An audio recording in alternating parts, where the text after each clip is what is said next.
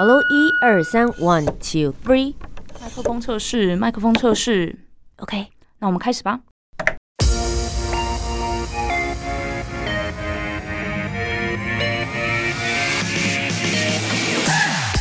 很会说，很会讲，不再是广播主持人的专利。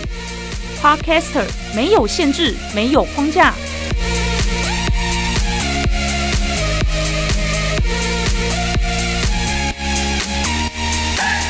两性、职场、文化、生活，三十分钟，三方观点，奋力激荡。我是涂杰，我是苏珊，和播客一起播客闹闹。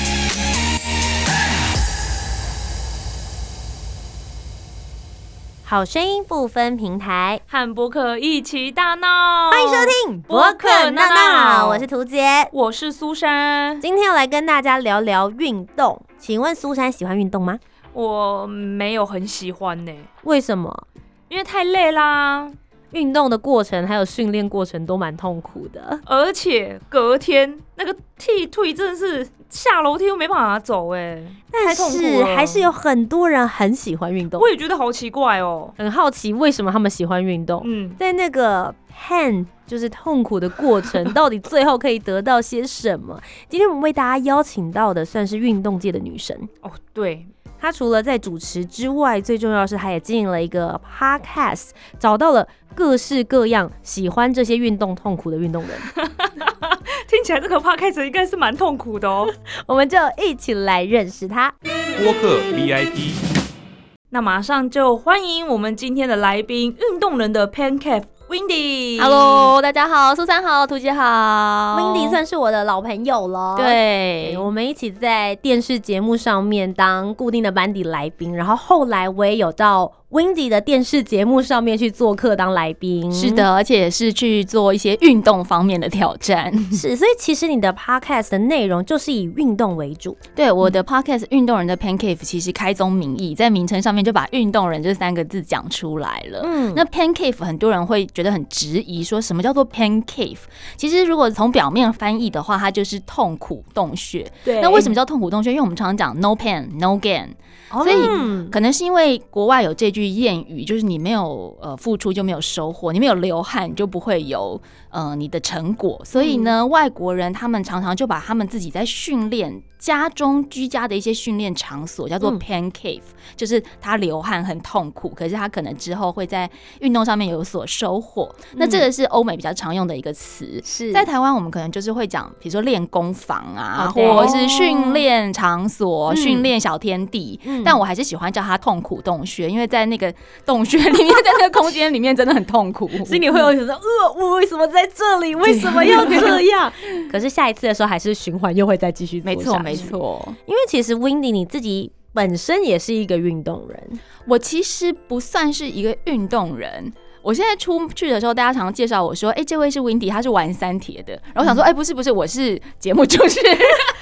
我是电视节目主持人。”听大家给她的封号就是三铁女神啊、运动女神啊、户外女神这样子的一个称号。对啊对，啊，对，但其实这个比较算是兴趣，因为如果要跟所谓业余的运运动员或是职业运动员比，我还差非常大一截。但是我投入在里面的时间可能会比一般人高很多。嗯那为什么会是成为一个运动人？不不敢讲自己是运动员，会讲自己是运动人，会成为一个运动人，其实也是从我自己的职业外景开始，需要多一点的体能。那我小时候也是田径队的，所以就等于是把你以前对运动的热爱找回来，做一些基础的体能训练。足以应付在工作上面的需求，但慢慢的开始，因为你接触了运动，你就会接触一些坏朋友。那这些坏朋友可能就会揪你去跑半马，对，跑全马，跑完了半马就跑全马，跑完了全马就玩三铁，做完了三铁之后再挑战超级铁人嗯等等之类的。哎、他的坏朋友跟我们的坏朋友好像不太一样。但他坏朋友感觉是让他身体变健康哦。对，我们的坏朋友都是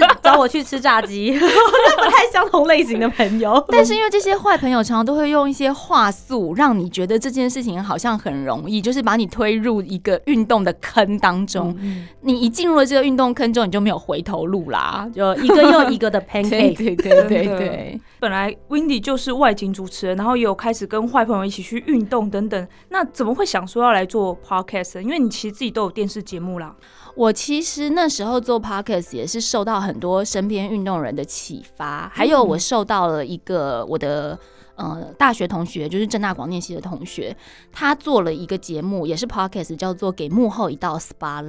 就是邀约很多影视产业的幕后工作者嗯来分享他们的心路历程。那那时候我听了他的节目，我就觉得运动界也有很多的幕后 spotlight 需要被照耀到的这些嗯人。嗯因为每一个运动员啊，他们呈现出来领奖。或者是在运动场上他的表现、他的成绩，大家都看得到。可是我们在背后，就像刚刚讲，在 Pan Cave 里面流汗、痛苦、自我挣扎，想着要放弃，这些很多人都看不到。嗯那我就觉得说，你看影视界有幕后一道 spotlight，是运动界是不是我们也应该要给这些运动人一些更多的掌声，看看他们背后的努力？嗯所以我那时候就想说，我想要做这个节目，来把很多运动人他们的故事、他们心情没有被别人看见的那些汗水都呈现出来。有没有哪一个运动人的故事是让你觉得最感动或是最印象深刻的？哦，我跟你说，我们运动人的 Pancake 里面访问过很多国手啊，或者是说奥运选手啊，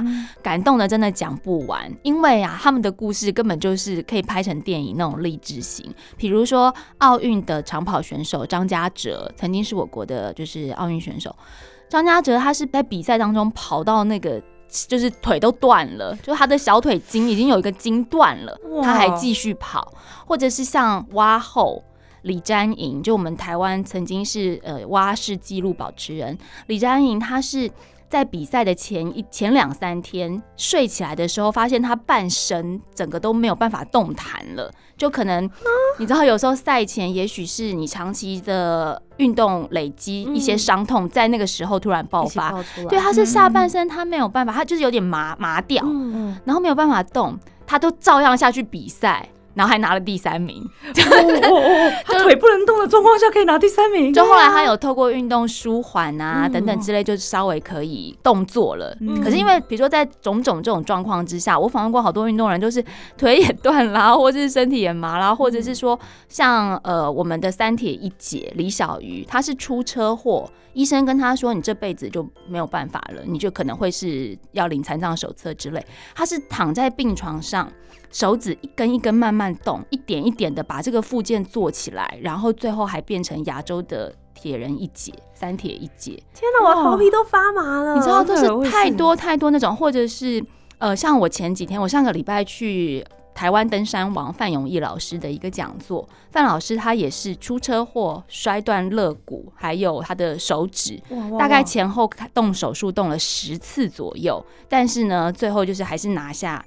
就是复健，然后回到赛场上面。医生说你以后手举起来可以洗头，就已经万幸了。他说不，我要举到这么高伸直，因为我要游泳，我要超过我的头顶，我要游自由式。然后就不停的复健，再回到运动场上。你知道诸如此类的故事，每次我都觉得天啊，我的价值观又被再次颠覆一次，嗯就是人的极限。嗯可以到什么程度，还有人的意志可以到什么程度，我都觉得难以想象。面对他刚刚讲的故事，我都不敢说我是一个坚毅的人了。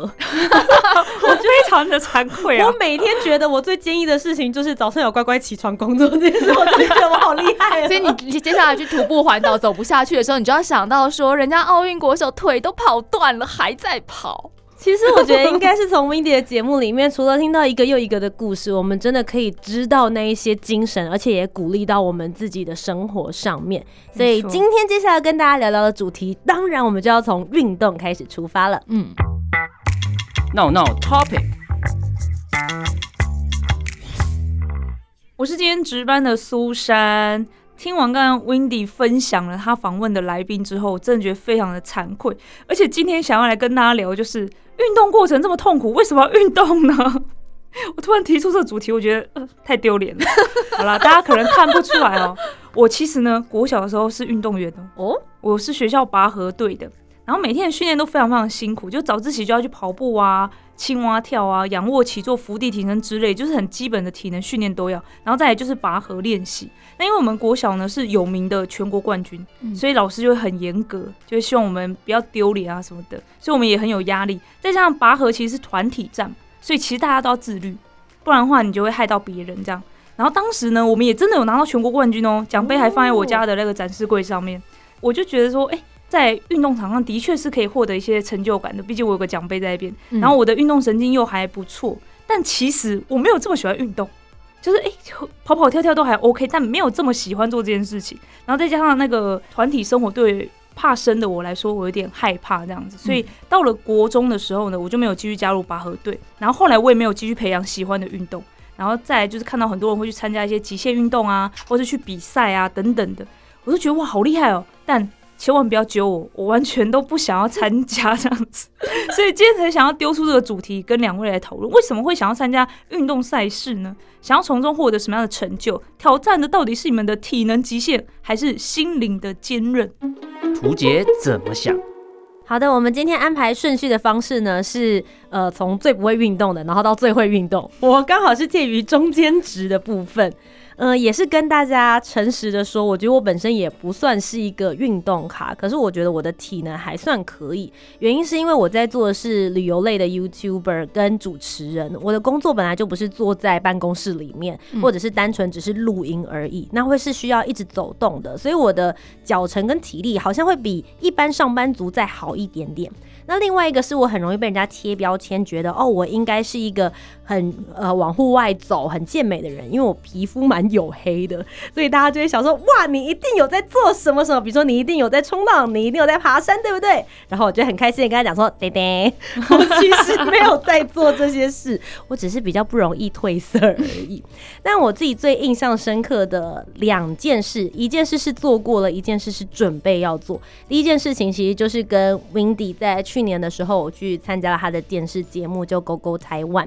他们发了我一个通告。那当时打电话来跟我说的说，哎、我们会去爬山哦、嗯那我心里想说，哎、我平常有朋友约，其实我也会去，只要不是太夸张的那种白月级，我觉得我应该是没有问题的。然后我就等着通告来，后来他们就跟我讲说，哎、那我们确定好要去爬哪里了？是阳明山东西大纵走。我不晓得大家对于这个地方有没有什么概念？简单来讲呢，它就是要一次翻过十个山岭。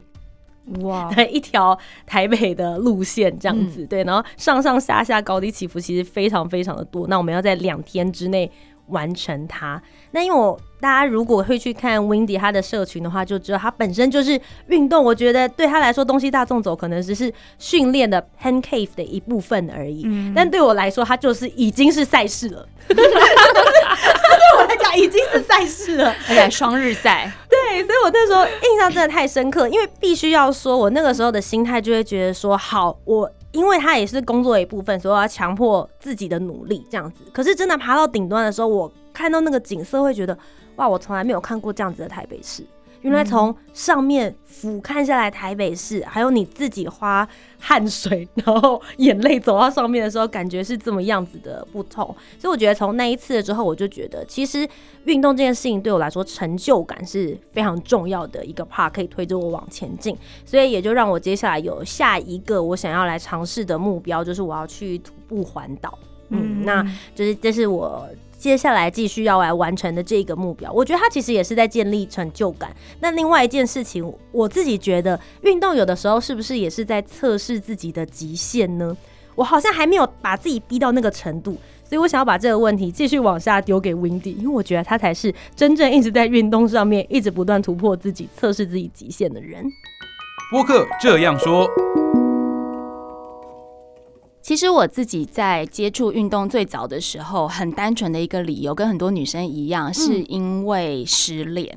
那我那次失恋，我就去做了一个比较极限的运动，嗯就平常都没有练习自行车，完全没有接触自行车，甚至自己也没有一台自行车。嗯，但我就跟三个男生一起去骑单车，从台北骑北宜公路骑到宜兰，隔天再骑上九份，然后从九份走基隆回来，等于是两天骑了。没大概骑过车，对对，我没。有，就是我没有骑过那么远的距，就有学过自行车，但我那时候连一台公路车、登山车都没有，嗯然后就跟着他们这样去骑，两天骑了两百多公里。嗯、那时候我真的把所有失恋的痛苦都忘掉了，因为你身上有别的地方更痛，痛到你没有办法去在意你失恋的痛，心灵的痛真的是通通都被抛诸脑后，你只能在意说你的腿都不能动了，或者是说我的腰都不能弯了，我的屁股非常非常的酸等等之类。那那一次我改变我人生很多的部分，我就是从那时候开始接触运动。呃，因为我会觉得说，当你已经在某件事情上面，你的痛苦专注度被转移到一些呃更应该要专心克服的当下的时候，你真的就会忘记过往。就你会，我会，我至少在那个时候，我是非常专心。现在我就是要过这个坡，现在我就是要到那个民宿，现在我就是要想办法把这个路段走完。那那时候真的心无旁骛，就不会去想一些人生的刻苦。完成之后，一方面我觉得跟图姐讲的有点类似，成就感很高，因为我觉得我自己是做得到的。就过程很痛苦，可是哦，原来我做得到，原来我可以去克服痛苦这件事情。那后来这个旅程结束了之后呢，我也还没有那么完全投入到运动当中，也慢慢是因为外景工作的关系，需要更多更多的体能，所以我就越投入越多，越投入越多之后，就发现哦，原来。我第一次在体验到自行车极限这件事情，它是没有极限的。这个极限它还可以再继续往上开发。每一次我觉得我跑完半马就差不多了，原来我还可以再比半马多一点，我比可以比二十一公里再多，可以二十五，可以三十，可以四十，然后我可以越来越快，或者是我爬山，我可以在。呃，去面对更多的攀岩的路段，或者是落石、碎石，我可以负重更多。那个时候，我觉得那个成就感又变得跟第一次有点不一样。以前的成就感是，哦，我可以去克服这样的痛苦。后来是发现说，我开始跟自己的身体真的有对话，就是我知道我的身体它能够面对到什么程度，我可以预期。这个预期就是说，例如我跑马拉松的时候。我可以非常明确的知道，嗯，我三十五公里的地方应该会开始抽筋，结果跑一跑一跑，哎呀，三十五公里真的抽筋了，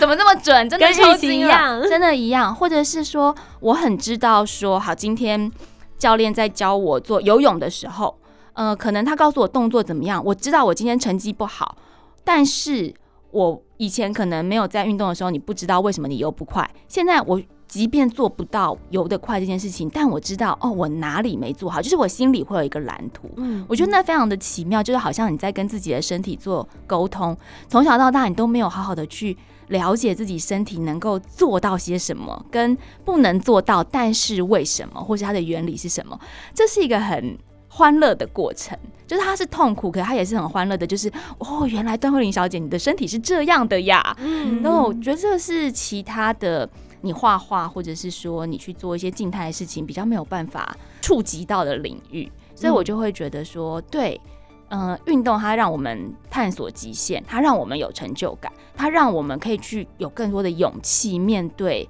原本你会觉得痛苦的事情，因为你已经历经过这些，你知道你可以克服。所以我觉得运动对我来说是很多全面性的，让我有。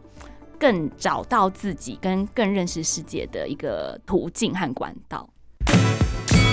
你怎么想呢？Let's battle。刚刚听完图姐跟 Windy 的分享，可以感受到运动真的是很辛苦，但是也是很有成就感的一件事情。那 Windy，你有一些没有完赛或者说被关门这种比较失败的例子吗？很多啊，你知道我常常就是关门选手哎、就是我很喜欢运动，但是在赛场上有一个所谓的关门时间嘛，比如说马拉松有限时，嗯铁人三项有限时啊，或者是自行车。那其实我一刚开始运动的时候。就是关门选手，我的成绩刚好就是在那个关门的边缘，嗯，所以我常常就说，哎、所有的人都不要在我后面，在我前面一点点都不会被关门 这样对。但是我觉得所谓没有完赛或是被关门这个过程，其实它也是一种认识自己的过程啊，嗯。因为你就会知道说，嗯，有很多的运动，它其实目的或是目标不是在那个比赛，它是你平常累积的验收。嗯，那你只是去赛场上面去看看你平常训练的结果是什么。嗯。如果你没有完赛，就象征着啊，你的平常训练不足，就好比你考试没有六十分，嗯。那就是你平常没有读。书，可是如果今天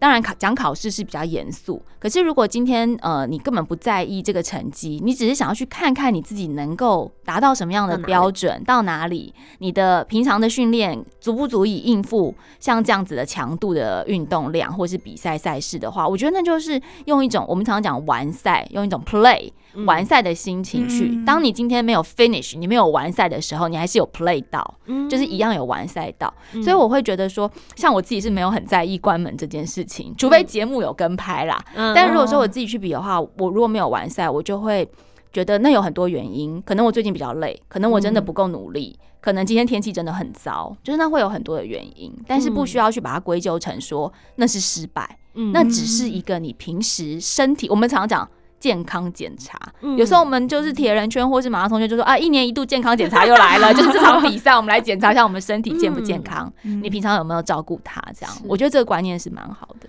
我很好奇一件事，可不可以跟我们分享一下那个训练量？比如说，如果你接下来要参加一个三铁的比赛的话，到底比如说你是要一个礼拜是每天都要运动吗？然后每一次的时候的训练会是多长的时间？呃，因为其实铁人三项它会它分成很多不同的距离嘛，像标准赛的话是五十一点五公里，嗯就是游泳一千五百公尺，骑单车四十公里之后再跑步十公里，那这个是标准赛事。我就腿软了。就觉得哇，对，这个标准赛，但标标准赛事就要有一个半程赛事，就是刚刚以上我讲的这个距离都减半，都砍半。那所以要看你的目标是什么。比如说，假假设今天苏珊你只是要跑有很多的 fun run，它可能是八公里或者是嗯六公里的话，嗯我觉得你其实只要每一周你的总跑量。加起来有十公里，然后你每天有跑个三十分钟，其实你就可以去 fun run 了。嗯那可是如果说到了标准赛，我们刚刚讲五十一点五公里这个标准赛事的话，我觉得你可能必须要多一点的训练，或者是说你要练转换，那你就建议上面来讲的话，当然就是希望说你可以每天呃一个礼拜至少有五天的训练，两天的休息，但是这五天里面可能也是就。也许一小时是固定的，但当然你都不训练，你靠意志力去现场，说不定也可以完成。因为有很多人，可是你会很痛苦，嗯就是那那是痛苦。那比如说刚刚讲五一五呃五十一点五公里，上面还有一个半程超铁是一百一十三公里，再上去还有两百二十六公里。那比如说下个月我就要去澎湖比两百二十六公里的铁人赛，那我的训练量就会非常的庞大。比如说我一个礼拜就只有一天是休息日，其他天可能每天我是一到一点五小时，周末我可能是四小时的训练量。嗯对，就是礼拜六四小时，礼拜天可能二点五小时等等之类。我会请教练帮我做一个比较系统化的嗯安排，嗯以免受伤。所以其实是要看你的，就是你的目标，你的运动目标是什么。难怪他刚刚就提着二头肌走进来，因为现在在备战状态当中。对对，现在在备战中。哎、可是你们那个比赛不都是官方的主办单位说，哎、我们几号到几号要比赛，几号到几号要比赛，然后我们才去报名参加嘛，所以你也嗯不知道他到底什么时候会举办。那如果碰到像女孩子对月事来的话呢？你呃怎么，我有碰到这个，我就觉得很可怕。我我去年参加二二六的时候，我就那个来，而且我跟你说，我不是二二六比赛当天哦，因为我刚刚说铁人三项有三项嘛，对。先游泳、骑车、跑步。对，我是游泳，因为我觉得我那个好像快来了，可是又想要又不想吃药，想说诶，嗯。到今天还没来，太好了，运气很好，可能撑过这一天，反正就那几天，所以我早上下去游泳，游完了三点八公里之后，因为二二六游泳是三点八公里，嗯。游完了三点八之后，我开始骑车，骑一骑骑骑，我就开始。肚子有点痛，那时候大概骑了三四十公里，开始肚子有点痛，我心里就想有点不妙。嗯后来呢，就逐渐开始感受到，嗯，姨妈好像来报道了这样子。就大概骑了一百多公里之后，我就有感觉，但我就还是撑着把一百八十公里骑完了。骑完一百八之后，我就发现它真的来了，所以我就去换卫生棉，嗯然后开始做准备，那跑出去，跑到大概。十公里左右的时候，我肚子就痛到不行，嗯超级痛。但我就想说，你知道你前面已经完成两项了，你后面剩这一项。如果你现在弃赛的话，你前面两项都要重来。对那我就好痛好痛哦。然后那时候我那个铁人圈的朋友们还有一还有来来陪跑，因为他们就看我很痛苦，我都已经痛到快要哭出来。我还跟他借手机说：“你手机借我，打电话给我家人去帮我买止痛药。我都想说我要吃止痛药把它撑撑完。过，后来到了大概跑，因为跑步要跑四十二公里，我跑到大概二十八公里左右的时候，真的撑不下去，太痛了。我说好，我在这边我要弃赛，因为我真的痛到已经连弯腰都没有办法弯了，所以我就是剩下十几公里的地方。你看两百二十六公里哦，我已经完成两百零八公里了，然后接下来我就弃赛了。哎、我觉得在那个状态之下要弃赛，也非常需要勇气去面对这件事，说我不要了。对嗯，其实我觉得运动也是这样，像爬山也是，有时候放弃跟撤退，它其实也是一种智慧，这也是运动教会我们的事情，就是说你在这个当下，嗯。这就叫我讲刚刚讲的心境上的转换，你把它当成只是一个你的验收，还有完赛这件事情，它有时候需要天时地利人和，有时候不是你的错，是。也许是天气太糟了，那今天就刚好是我身体状况不好，嗯它也不是我的错，不是我平常不努力。这时候你就是放宽心胸，把它当成是我今天就来做健康检查，好了，健康检查就做到这了，嗯，就就这样啊。我觉得这真的是要你运动可能好几年才有办法去悟到这样子的道理，因为像我们现在才刚开始接触，我不敢说我我我已经有踏进去，但我觉得慢慢觉得对这件事情有兴趣的时候，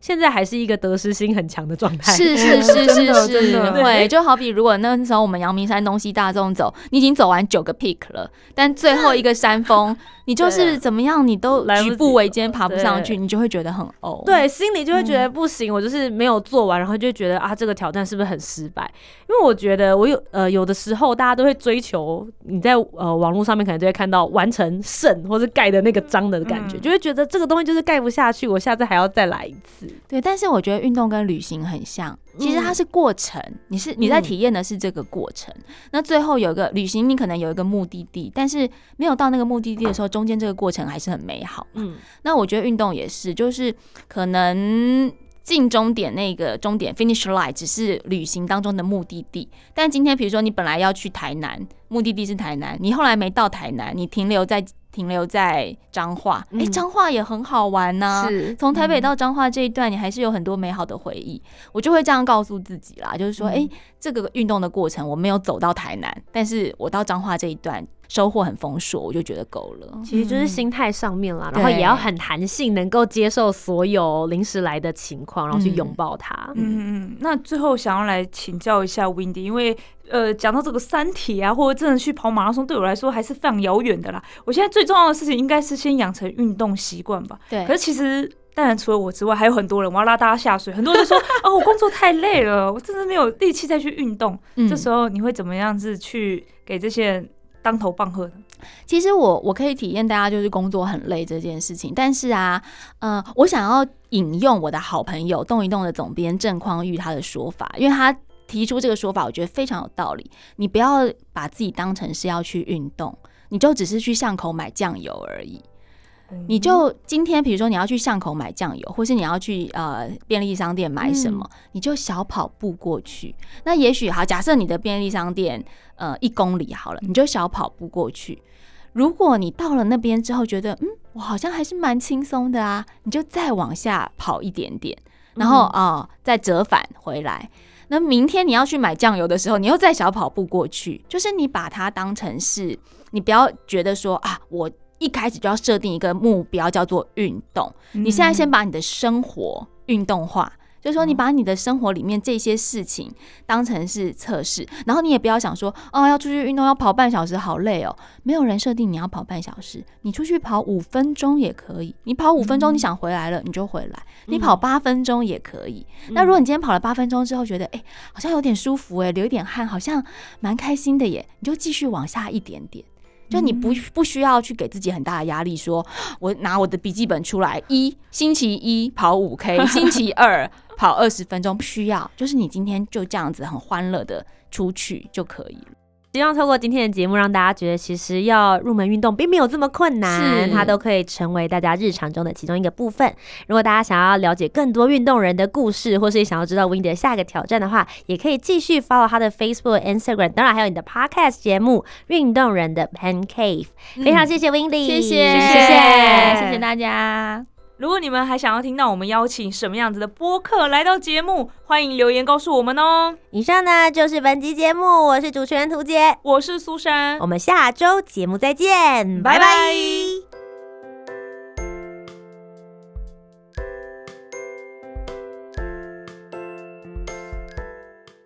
我是运动人的 Pancake 主持人 Windy，让运动成为你生活的一部分，你会发现运动不是只有 pen，也有很多 patient。